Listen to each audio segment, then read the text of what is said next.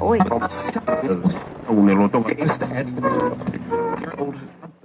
Bem-vindos ao nosso QG, ensaios do mundo contemporâneo diretamente para você. Aqui quem fala é a Mavi. E eu, Felipe Lui. No episódio de hoje, nós do QG trouxemos uma série de análises sobre o contexto que compõe as manifestações sociopolíticas na Colômbia. Em uma breve tentativa de introduzir a vocês as razões pelas quais nosso vizinho na América Latina encontra-se nessa situação. Em maio desse ano, iniciou-se na Colômbia uma onda de protestos em massa contra o governo e contra os excessos cometidos pela polícia. Por conta desses protestos, até mesmo partidas de futebol realizadas no país foram interrompidas diversas vezes, quando não suspensas. As manifestações têm como origem uma proposta de reforma tributária. Durante cerca de duas semanas, o povo da Colômbia foi às ruas para lutar contra o projeto, que foi descartado. Mas, diante de novas demandas da população mais pobre, ainda não houve acordo. Foi a própria Comembol que bancou a realização dos jogos. Esta é a razão das paralisações de partidas de futebol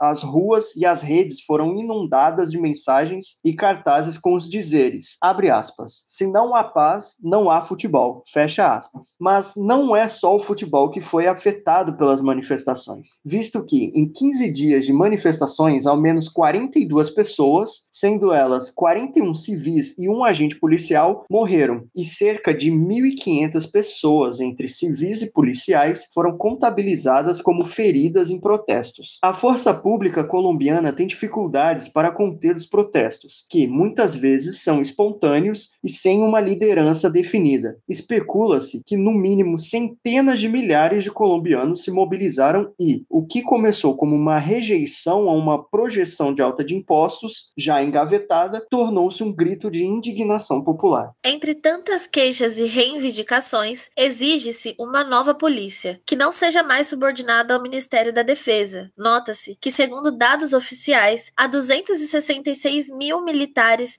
e 157 mil policiais no país. Como resultado, ministros do governo Ivan Duque renunciaram, como foi o caso de Cláudia Blum, ministra das Relações Exteriores da Colômbia, que entregou sua carta de renúncia após o governo de seu país ser criticado pela repressão aos protestos que há duas semanas pressionavam o presidente. A ONU, os Estados Unidos, a União Europeia e ONGs internacionais denunciaram graves excessos cometidos pela polícia nas manifestações e pela imprensa colombiana. A ministra planejava viajar em breve à Europa para compartilhar a versão do governo sobre a crise, mas cedeu à pressão. Antes disso, o chefe do Tesouro, Alberto Cascarrilha, deixou o cargo pelas críticas à sua proposta de aumentar os impostos da classe média em plena crise sanitária e econômica. Estas não são as primeiras manifestações do governo Duque. Em 2019, multidões saíram às ruas para exigir uma mudança mudança de rumo do governo conservador, e os excessos das forças do batalhão de choque levaram a Suprema Corte a exigir reformas. A Colômbia conta com uma população de 50 milhões de habitantes e, empobrecida pela pandemia, também enfrenta um aumento da violência financiada pelo narcotráfico que desfaz a ilusão de paz assinada com a guerrilha das Farc em 2016. O governo enfrenta grupos armados financiados pelo tráfico de drogas e pela mineração ilegal. Não aceita o pedido de desmilitarização da polícia porque teme, abre aspas, perder a capacidade de enfrentar os inimigos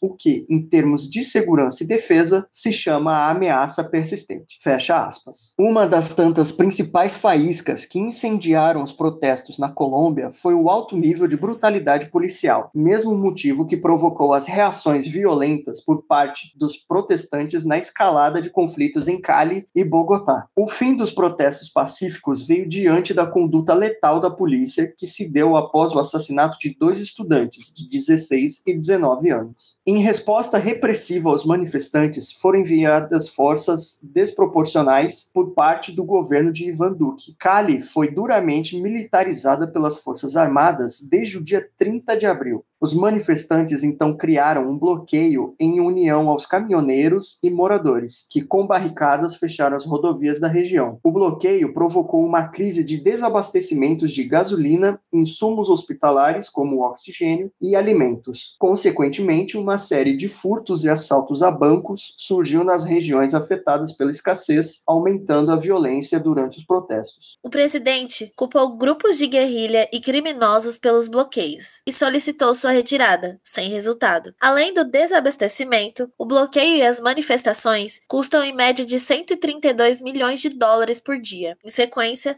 no décimo dia de protesto, os manifestantes contaram com grande atuação de indígenas, tendo como reivindicações melhores condições para sua população, que carregava consigo a insatisfação e o descaso desde a gestão de Álvaro Uribe, mentor de Duque. Em um dos protestos, um grupo de indígenas provocou a derrubada da estátua de um colonizador espanhol em Cali. O movimento indígena justificou a derrubada como uma ação contra condutas criminosas do governo e que o atual governo não respeita os direitos da Mãe Terra, assim como um dia a coroa espanhola não respeitou. Essa população tem sido alvo de duras perseguições policiais nos protestos. O Esquadrão Móvel Anti-Motim se preocupa em dispersar esquematicamente os povos indígenas durante as manifestações. Com o uso de violência e letalidade, grupos de direitos humanos já computam desde o dia 28 de abril em torno de 42 mortes na quarta semana de protesto. A ONU contabilizou cerca de 1.870 casos casos de violência policial, cerca de 168 desaparecimentos e 963 detenções arbitrárias no dia 17 de maio. Como resultado das manifestações, Duque acabou arquivando projetos que tramitavam há tempos, como, por exemplo, um projeto que buscava a privatização do setor da saúde em plena pandemia. A primeira tentativa de acalmar as manifestações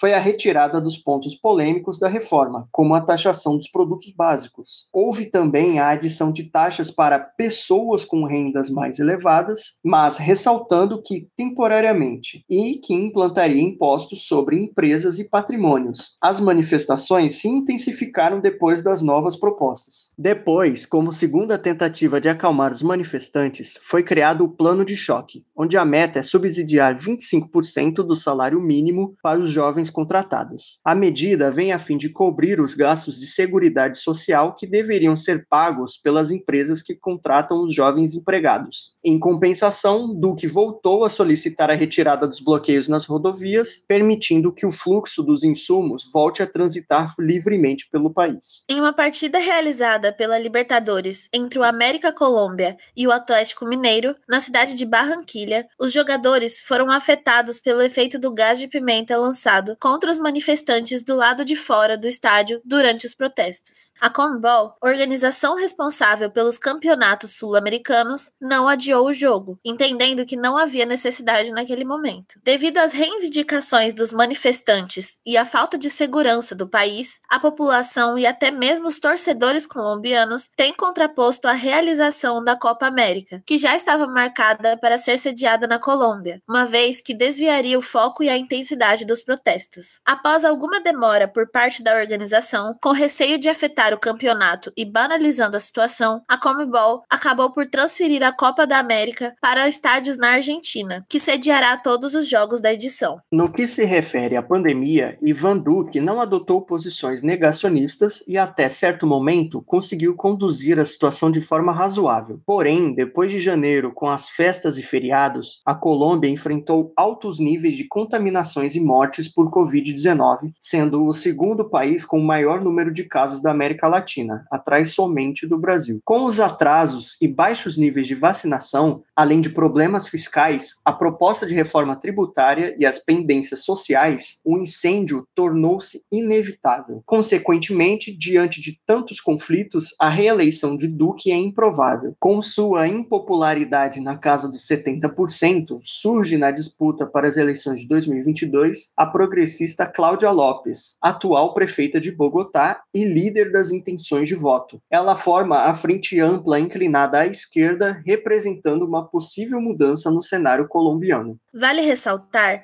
que a Colômbia, assim como tantos outros países, vem enfrentando a terceira onda da Covid-19. Uma frase dita por um manifestante colombiano durante um dos protestos marcou as manifestações no país. Se a população vai às ruas para manifestar-se durante uma pandemia, é porque o governo é mais letal que o vírus que mata o seu povo. Lideranças indígenas afirmam que estão em greve por tempo tempo indeterminado, até que haja reais mudanças, e que perderam o medo em ameaças de permanecer lutando por seus direitos. Após quase um mês de protestos, Duque tentou negociar com os setores insatisfeitos que lideram as manifestações, como mais uma medida para cessar a crise. Sem resultado. Porém, com as negociações conduzidas pelas vias neoliberais, as mesmas que guiaram ao estopim dos protestos, dificilmente o governo colombiano conseguirá algum diálogo com seu povo. A extensão das políticas neoliberais, mesmo com a intensidade dos protestos que buscam extinguir sua existência, torna incerto o cenário da pacificação social na Colômbia. Esse foi o QG de hoje. Sigam nosso perfil no Instagram, arroba quarentena global. Fiquem saudáveis, fiquem seguros e até mais.